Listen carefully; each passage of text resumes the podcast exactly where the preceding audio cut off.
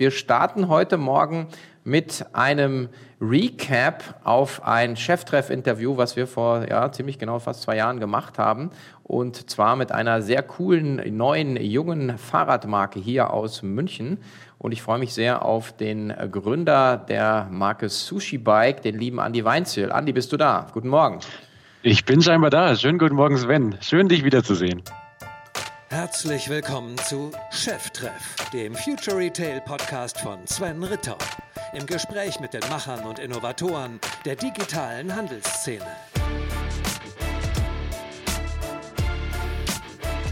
Heute habe ich einen Gutscheincode für dich.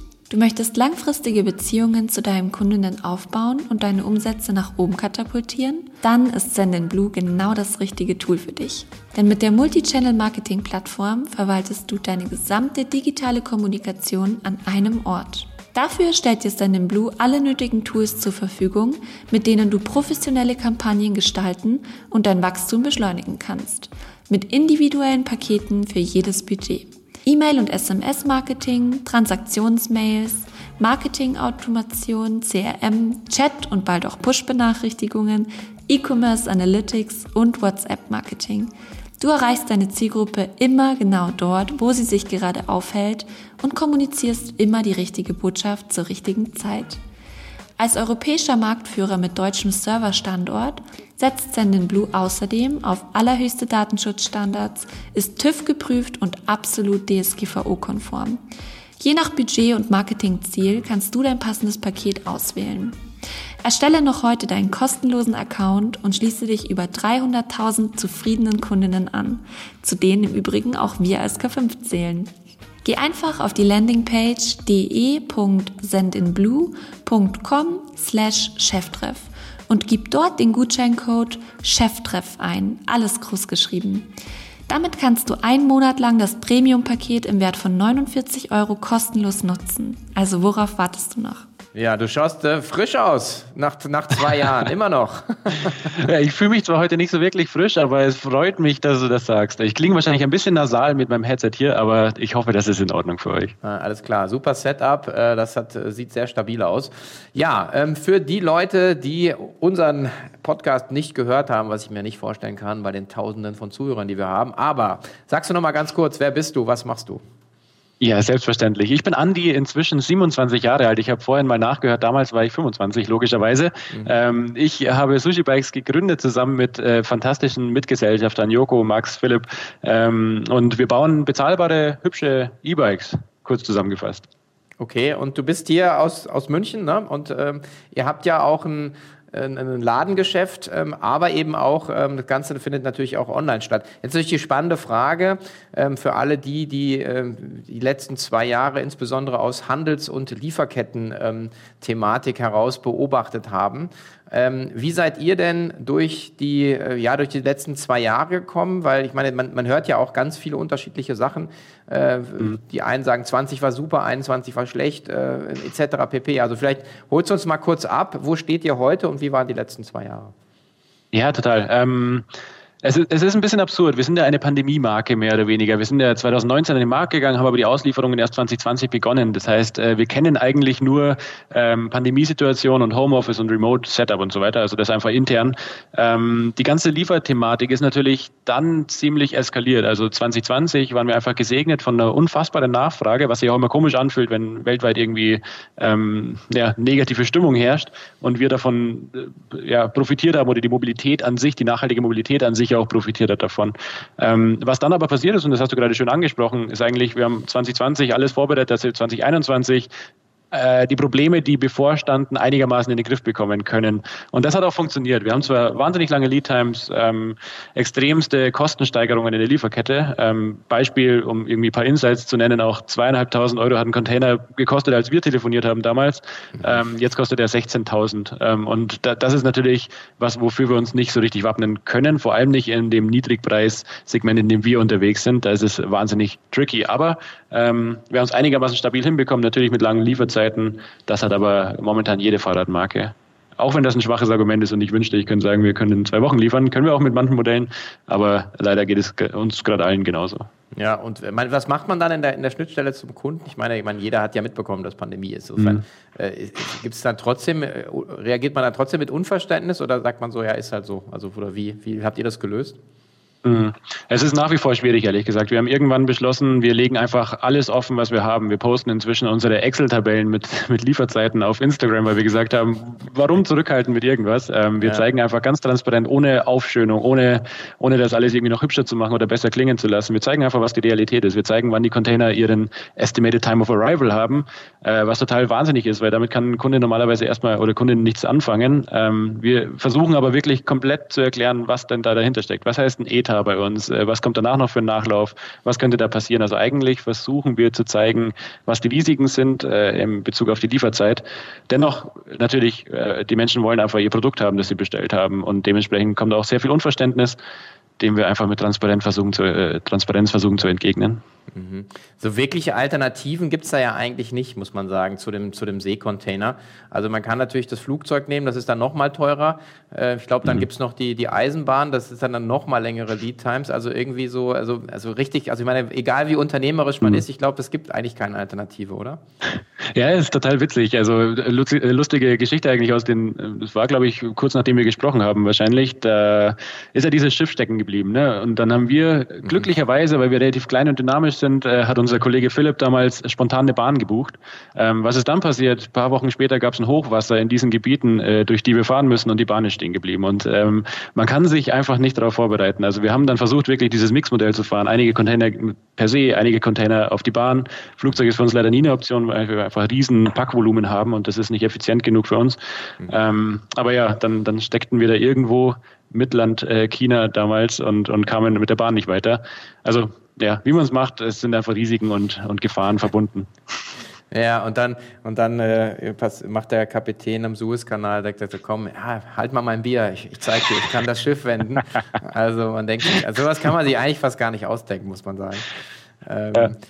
Aber jetzt, ich meine, im Prinzip ist ja äh, die Realität natürlich äh, für, für dich und viele andere ja auch, dass ihr im Prinzip, also hast du angesprochen mit den Kostensteigerungen, ähm, habt ihr dann auch sagen, die Produktpreise erhöhen müssen? Ich weiß, wir hatten damals gesprochen, das war so das Ziel, immer so die 1000 Euro Marke, so ein bisschen damals mhm. wie bei, bei Ritter Sport, glaube ich, die 1 Euro wurde, äh, Grenze wurde hart verteidigt, aber ich habe kurz mal gecheckt, die liegt jetzt ein bisschen drüber, glaube ich. Ne?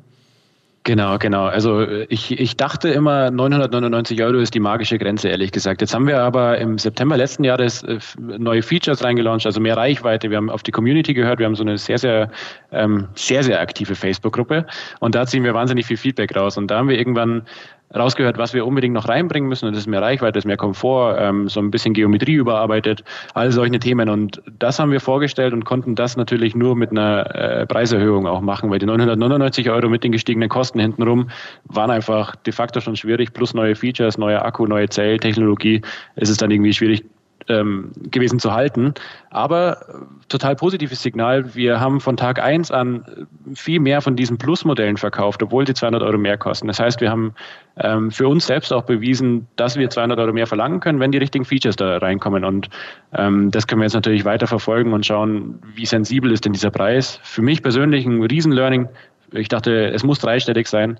Mhm. Ähm, heißt aber nicht, dass wir jetzt unendlich nach oben skalieren. Also mein oder unser Anspruch ist immer noch, Mobilität muss bezahlbar sein, mhm. äh, damit äh, Nachhaltigkeit auch Spaß macht. Mhm. Wobei ja 1200 Euro, muss man ja auch mal sagen, ist ja im Prinzip eine Jahresmitgliedschaft im Fitnessclub in einem etwas besseren. naja, äh, ja, aber das ist ja immer, ich ja. finde halt viele Leute, also man kann schon immer, wenn man ehrlich zu sich selber ist, findet man immer schon auch so Sachen, wo man Dinge einfach unterschreibt und es weggibt und sagt, so ein, so so ein tolles Produkt wie bei euch. Aber als Stichwort Community finde ich super spannend. Wie funktioniert denn das, ähm, das, das, wie ihr das einbindet in die Produktentwicklung? Weil das ist ja, ist ja auch so ein bisschen die neue Art zu denken, wie man eigentlich in den Markt startet als Marke. Mhm. Wahrscheinlich, ja. Für mich war es von Anfang an irgendwie selbstverständlich, weil ich mir gedacht habe, wow, es gibt da Kunden, Kundinnen da draußen, die wirklich so ein Bike fahren und ich will einfach erfahren, äh, gefällt es ihnen denn? Und ich bin ein wahnsinnig selbstkritisch, selbstkritischer Mensch und dementsprechend auch kritisch mit unserer Marke. Und ähm, dann, dann will ich einfach wissen, wo sind die Schwächen, was können wir noch besser machen. Und so hat es eigentlich begonnen. In der, in der Owners-Gruppe, so nennen wir die, einfach reingeschrieben, was stört euch denn? Und wir kriegen sie auch mit. Also ähm, man hält ja auch nicht hinterm Berg mit, den, mit dem Feedback und dementsprechend mhm. einfach viel aufnehmen, auch wenn es mich oft natürlich selbst ein bisschen verletzt, ähm, weil es ist ja auch mein, mein persönliches Baby und ich liebe das Fahrrad über alles. Ähm, aber das bringt ja nichts. Am Ende müssen wir das Feedback aufnehmen, äh, besser machen und ja, dann, dann da einfach drauf hören. Und besser geht es ja nicht. Wenn wir die Leute fragen, die es kaufen, ähm, dann werden es umso mehr kaufen, die dafür auch interessiert sind. Ja, weil das ist ja, ist ja entgegen dessen, was man gesagt hat, irgendwie, ähm, wenn, also Henry äh, T. Ford, glaube ich, der gesagt hat, ja, äh, wenn ich sie gefragt hätte, hätten sie irgendwie eine, eine Kutsche mit mehr Pferden haben mhm. wollen, ähm, wäre man nicht auf das, auf das, äh, auf das sagen, Automobil gekommen. Aber in deinem Fall hast du ja ein fertiges Produkt und es geht ja vor allen Dingen mhm. um die, um die Feature-Entwicklung. Also ich bin da, ich bin ja mal dann Probe gefahren. Ich muss sagen, ähm, ich bin ja schon ein bisschen länger hier auf dem Planeten.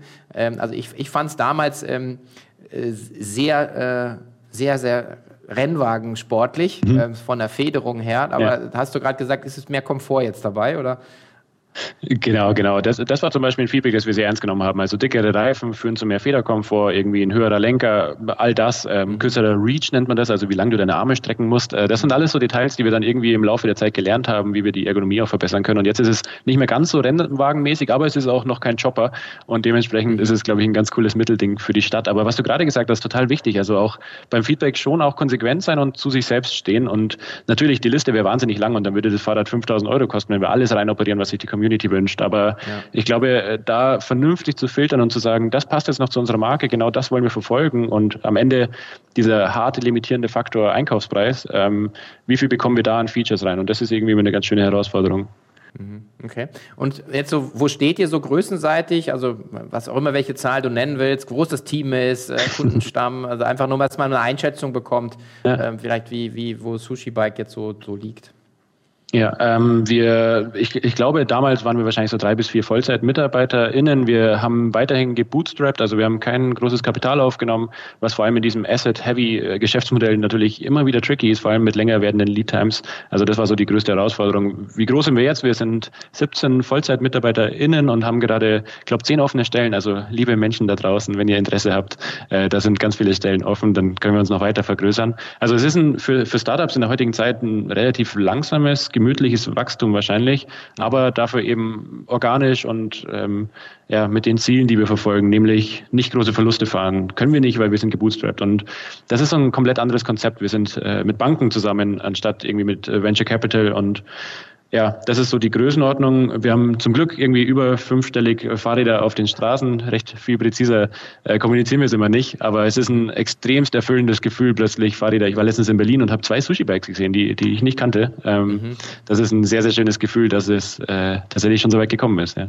Aber ist schon so, dass ihr so sagen so so, so, so, so ein bisschen so Munich Championship, also das ist so sagen da sagen euer euer wichtigster Mikromarkt, mhm. da sind ja die Wurzeln, aber, also, aber wie, Berlin, okay, merkt ihr so langsam so einen Effekt, der sozusagen auch deutschlandweit ist oder vielleicht sogar äh, sagen, ins, ins, ins europäische Ausland geht? Mhm. Also Städte sind relativ ausgeglichen, ehrlich gesagt. Ich ah, habe okay. die genaue Zahl äh, für dieses Jahr nicht mehr im Kopf, aber es ballt sich schon ein großer Teil des Gesamtumsatzes auf vier, fünf Großstädte in Deutschland. Mhm. Ähm, und das ist auch gut so, weil wir sprechen ja auch die Großstädte an. Also es wäre sehr komisch, wenn wir wahnsinnig verstreut wären. Ähm, dann würde unser Marketing nicht wirklich gezielt arbeiten, aber so sieht es ganz solide aus. Und dann gibt es natürlich Österreich, die auch immer mehr Anteil bekommen, vor allem dann eben in, auch wieder in der Hauptstadt. Das, das ist eine schöne Entwicklung. Schweiz haben wir gelauncht, noch relativ vorsichtig, ehrlich gesagt. Wir haben einfach mal geschaut, wir nehmen diesen überschwappenden Effekt mit ähm, und, und launchen mal anders als eigentlich. Äh, eigentlich sollte man sich davor einen Plan machen, wie man so ein Land launcht. Wir haben gesagt, wir nehmen das mal mit, weil wir haben Effekte in die Schweiz, wir haben Anfragen bekommen und diesen Umsatz wollen wir einfach mal mitnehmen. Und äh, das funktioniert überraschenderweise trotzdem ganz gut und da setzen wir jetzt nochmal ein bisschen die Offensive drauf an, äh, um den Markt noch besser kennenzulernen. Mhm. Ja, die Schweiz ist ja immer für die meisten äh, Händler natürlich aufgrund der äh, höheren Preise, die man da durchsetzen kann, natürlich immer mhm. margenseitig sehr attraktiv. Man muss es halt logistisch äh, dann eben immer abgebildet bekommen. Ja. Gibt es tolle Anbieter, die das für uns gelöst haben. Das war einer der Gründe, warum wir hingegangen sind. Ich hätte sonst nie gesagt, äh, operationsseitig, das ergibt irgendwo Sinn. Das, das würden wir nicht profitabel hinbekommen, aber es gibt schöne Startups, äh, die sich damit beschäftigen. Ja, vielleicht auch ein kleiner Werbeblock äh, in eigener Sache. Es sind ja auch genau die Firmen, die man dann auf der K5-Konferenz auch persönlich treffen und kontaktieren kann.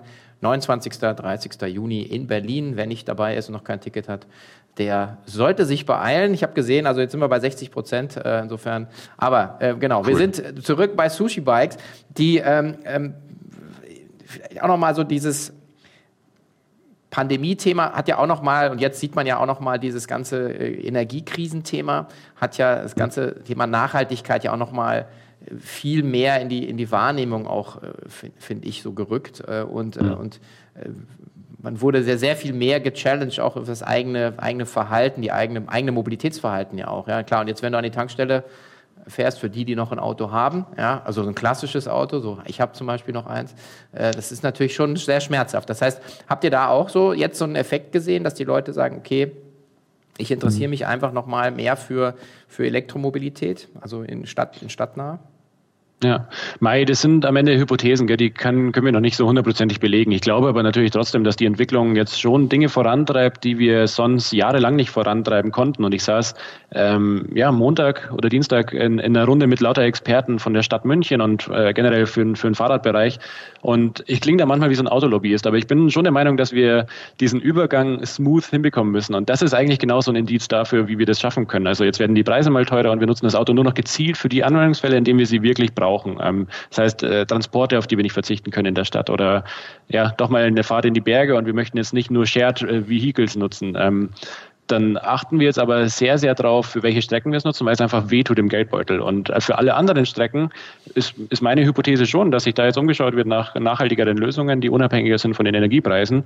Und da gehört äh, natürlich ein Elektrofahrrad mit dazu. Ähm, Potenziell auch Elektroautos, klar. Ähm, da sind die Lieferzeiten natürlich auch nicht so wahnsinnig gut, dass man den Effekt sofort abfedern könnte. Aber ja, ich glaube, es ist ein unglaublicher Beschleuniger für die richtige Entwicklung. Mhm. Nun eine kurze Herzensangelegenheit an alle unsere Cheftreffhörer und Fans.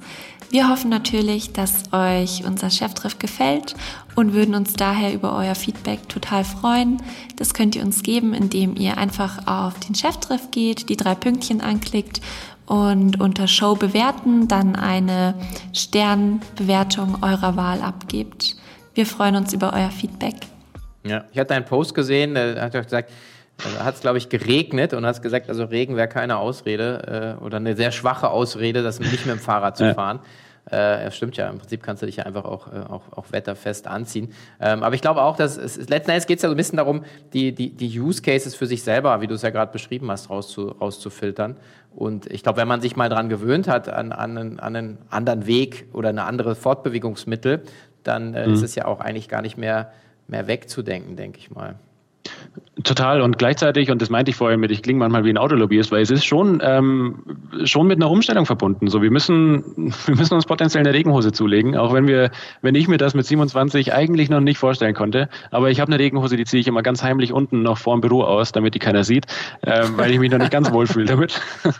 Aber dafür kann ich auch im Regen mit, mit, dem Fahrrad fahren und das ist irgendwie cool. Und ich fühle mich einfach auch wohler, ich habe mich trotzdem bewegt. Ähm, und das sind so diese Dinge, die wir jetzt, glaube ich, nach und nach sehen werden. Also vielleicht wird es bald cool, auch eine Regenhose anzu, äh, anzuziehen. Die muss ja nicht gleich neongelb sein. Und dann äh, kriegen wir diesen Übergang smooth hin. Aber wir verzichten auf einen gemütlichen Kaffee im Auto. Wir verzichten auf Telefonie im Auto. Wir verzichten auf äh, Spotify im Auto. Und äh, das müssen wir schmackhaft machen. Also deswegen schauen wir halt, dass wir ein cooles Bike anbieten, das Spaß macht, ähm, dass man äh, den Übergang schöner hinbekommt. Und äh, ich persönlich freue mich jeden Morgen. Ähm, ich habe es damals geliebt, diesen komfortablen Weg zur Arbeit.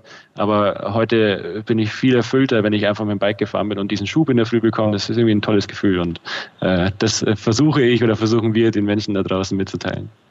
Ja, und also ich werde ein bisschen ausgelacht. Ich habe mir dann äh, jetzt kein Citybike zugelegt, sondern ähm, ich bin irgendwie aufs, aufs E-Mountainbiken gekommen. Und dann sagen alle so, ja, irgendwie äh, bin ich schon 70. Dann habe ich gesagt, nee, nein, you don't get the point. Ich, ich komme halt viel ja. weiter und ich traue mir viel mehr zu, weil ich ja bin ja Anfänger, Amateur oder so. Und, äh, und dann hast du ja viel schneller so Erfolgserlebnisse und trotzdem bist du oben halt, musst du, musst du dein T-Shirt wechseln, weil du natürlich, ich fahre ja nicht die ganze Zeit mit irgendwie einem Superturbo da, sondern ich fahre ja trotzdem sportlich. Und das ist das Schöne an einem E-Bike jetzt auch in der City ist ja die, auch die Reichweite. Ne? Also das ist ja, äh, dass man einfach auch, wo man dann vorher gesagt hat, ah, fahre ich da jetzt wirklich mit dem Fahrrad hin? Mhm. Dann ist da sagen, nee, du hast halt diesen, diesen, diesen Support. Was ist die Reichweite aktuell bei euch? Mhm. Also die Plusmodelle kommen bis zu 75 Kilometer weit, natürlich je nach Topografie und Unterstützungslevel, aber wie du sagst, genau, also ich äh, wohne im Süden von München und äh, zum Olympiapark raufradeln ist mit dem normalen Fahrrad schon immer eine Überlegung, dass man sagt, ah, da, da werde ich wahrscheinlich ein bisschen schwitzen, wenn ich dort ankomme. Ähm, es wird auch ein bisschen dauern, aber mit diesem Schub ist es einfach manchmal, ja, es über, überwindet einen leichter und äh, genau das ist das, was du sagst. Wir, wir erweitern Mobilität für Menschen, die sie nicht mehr haben, ähm, mit, in einigen Fällen, oder erweitern einfach den Radius und, und die Leistungskraft. Ja. ja. Und die, du hast gerade die Stadt München erwähnt, das ist auch spannend. Ähm, was, wie ist denn da so die, äh, die, die, die Sichtweise drauf? Man hat es ja selber gesehen, also äh, permanent wurden irgendwelche mhm. äh, Fahrspuren für Autos rot angemalt für Fahrräder. Ist das auch der, der, der, der, der Trend, den wir weiter sehen werden? Also ähm, laut der Aussagen ja, also es wird wahnsinnig viel investiert und es ähm, scheint irgendwie ein dynamischeres Bild gerade in diese Stadt München einzukehren. Und ich bin äh, extremst optimistisch, ehrlich gesagt, wahrscheinlich einfach als Person, aber auch generell, wenn ich die Entwicklungen anschaue, was wir die letzten zehn Jahre erreicht haben. Und ich habe es sehr intensiv verfolgt, weil ich damals ja die Radlhauptstadt München verfolgen durfte und vertreten durfte auf den ganzen Events, Streetlife Festival München zum Beispiel. Dementsprechend war ich schon immer involviert. Ähm, in die Fahrradplanung mehr oder weniger. Absurderweise bauen wir heute Fahrräder, das passt irgendwie gut zusammen, aber war so nicht geplant. Ähm, und wenn ich mir anschaue, was, wofür ich damals quasi gekämpft habe an diesen Ständen und wofür wir damals gestanden haben, dann ist in den letzten zehn Jahren viel passiert. Und das alles ohne einen riesen ähm, Radverkehrsplan, ohne diesen riesen Milliardeninvestments, die vom Bund bereitgestellt werden für die Städte. Also ich glaube, wenn wir den Speed jetzt noch mitnehmen, ähm, dann kann in den nächsten fünf Jahren auch nochmal extrem viel geschehen. Und auch da, ähm, gibt es verschiedene Ansätze. Die einen Ansätze sind, lass uns sofort nur noch Fahrradwege haben ähm, und die Autos damit gewaltsam aus den Städten verdrängen.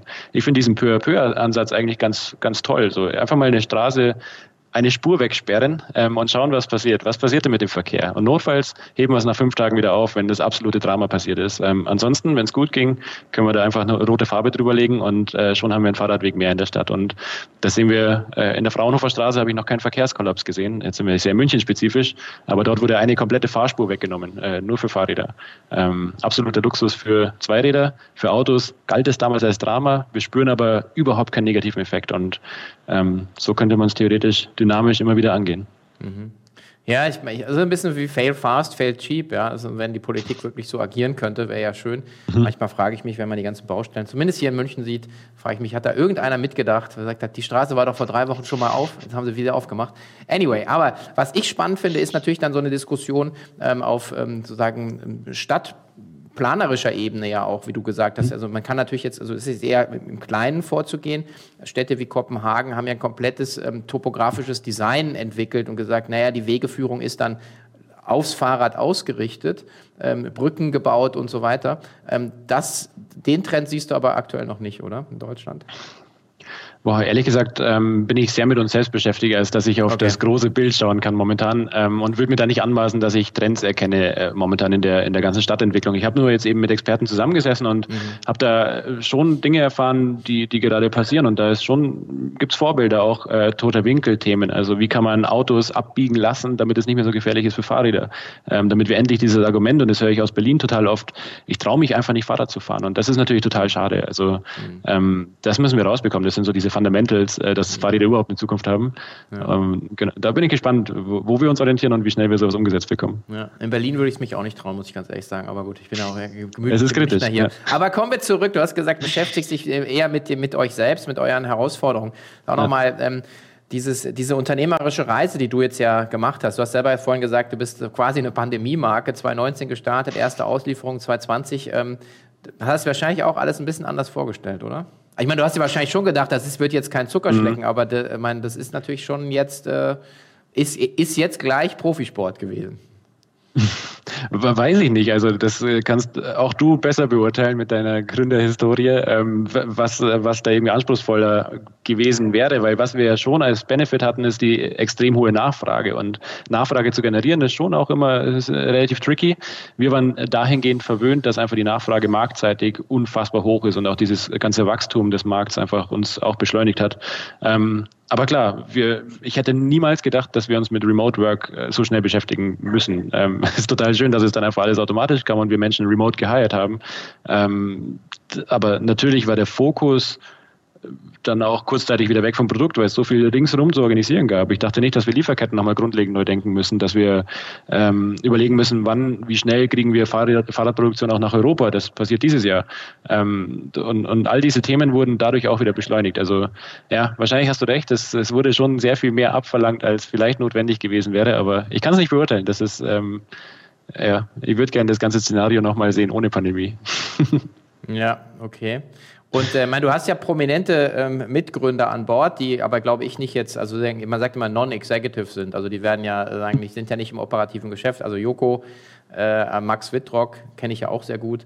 Ähm, genau. Wie, wie, wie, wir hatten da zwar schon nochmal drüber gesprochen, aber es ist ja schon noch mal, noch mal schön, vielleicht nochmal diese so die Klammer zu machen, ähm, inwieweit die dann auch in diesem Prozess oder in dieser Zeit auch, auch helfen können. Also das, man von mhm. außen sieht das immer so, wow, krass, so, so Leute mit, mit Fame, mit Reichweite, aber vor allen Dingen auch mit echt, echt Erfahrung. Aber wie weit ist es wirklich für dich, ähm, mhm. also fürs Unternehmen auch wertvoll?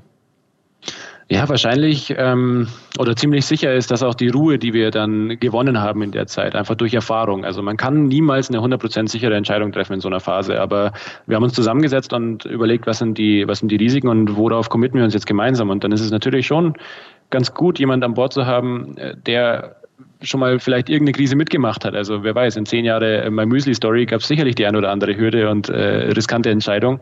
Ähm, und dann gibt mir das als unerfahrener Gründer natürlich Halt und äh, eine schöne Diskussionsbasis. Und da, glaube ich, haben wir oft dann die richtigen Entscheidungen getroffen. Und äh, das haben wir gemeinsam getan. Und genau, bei den großen Themen einfach immer wieder Sparring zu bekommen. Ähm, und das fängt beim Hiring an. Wie viel zahlt man eigentlich in der Vollzeitstelle zu Beginn? Wie viel zahlt man später? Und was gibt es da eigentlich für Perspektiven? Und in der Lieferkette, was kostet eigentlich Transport XY normalerweise? Gibt es irgendwie Benchmarks? Und das ist das, was mich extremst weitergebracht hat, weil ich nicht jedes Thema von Grund auf lernen musste, sondern ich konnte von einer gewissen ja, von einer gewissen Basis starten und schon mal die Basics mitbekommen, einfach aufgrund der Erfahrung, die da mit drin ist. Und ja, wir hatten im ersten Podcast ja auch viel über die, den Marketing-Wirbelwind Max Wittrock geredet. Auch das ist immer noch ein sehr, sehr schönes ähm, Szenario. Ähm, unfassbar inspirierend, ähm, unfassbar neu denkend. Und äh, wenn, wenn man das Gefühl hat, wir fahren uns fest, äh, wir, wir, wir fahren irgendwie äh, wieder das Gleiche wie letztes Jahr, dann genügt ein Anruf bei Max und er hat 23 neue Ideen und äh, das sind schon unfassbar wertvolle Insights.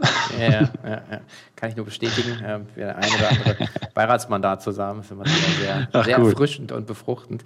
Ähm, ja, genau. Genau, die ähm, wenn du nochmal, meine, die Historie ist ja noch nicht so lange, aber wenn man jetzt nochmal, ich meine Lieblingsfrage ist immer so Richtung Abschluss so, ähm, was, was würdest du dir selber gerne zurufen, was du 2019 an Erkenntnis noch nicht hattest? Und äh, ganz wichtig, nicht um Fehlervermeidung. Aus denen mhm. lernen wir, die brauchen wir, um, um, um selber wachsen zu können, sondern also mhm. eher sowas, was deine Ergebnisqualität vielleicht oder Entscheidungsqualität beeinflusst mhm. haben könnte. Du sagst halt, du könntest einfach sagen, Andi, ein Stichwort. Wer, hast du da irgendwas? Also eine, ist eine Riesenfrage, ne? Und äh, wie du sagst, das könnte auch sehr kleinteilig dann äh, passieren. Aber ich glaube, so ganz, ganz generell oben drüber würde ich mir ein bisschen mehr Gelassenheit zurufen, ähm, weil ich die ersten anderthalb und zwei Jahre wahrscheinlich extremst verbissen war und auch sehr, sehr viel Sorge vor großen Entscheidungen hatte. Und äh, natürlich auch immer noch respektvoll damit umgehe. Aber jetzt haben wir irgendwie ein, zwei so äh, extremst signifikante Situationen gehabt, die sich aber auch wieder extremst ins Positive gewendet haben. Und ich würde mir gerne zurufen, ähm, entspann dich, es, es, wird eine Lösung kommen. Du musst nur hart dafür arbeiten, ähm, viele Optionen äh, reinholen und dann äh, geht es danach umso besser weiter, weil das hat bisher immer funktioniert. Und ja, diese existenzbedrohliche Gefühl, äh, dass es morgen vorbei sein könnte, mhm. das ist, glaube ich, nicht förderlich zu Beginn. Auch wenn es Entscheidungen sensibilisiert und sicherlich manchmal förderlich ist, aber prinzipiell ein bisschen Gelassenheit. Mhm. Also immer, immer locker durch die Regenhose atmen. Ähm, Sehr schön. Aber schauen wir noch mal nach vorne. Was, was ist denn jetzt für euch in dem Jahr und vielleicht im nächsten Jahr? Was stehen denn so an, an großen Sachen an? Du hast gerade, äh, habe ich äh, sagen, ein bisschen überhört, sozusagen das, das Nearshoring der Produktion, also dass einfach mehr, mehr an, den, an, den, an den Markt ranrückt, ist ja, ist ja auch ein großes Thema. Was, was sind die großen Themen für euch?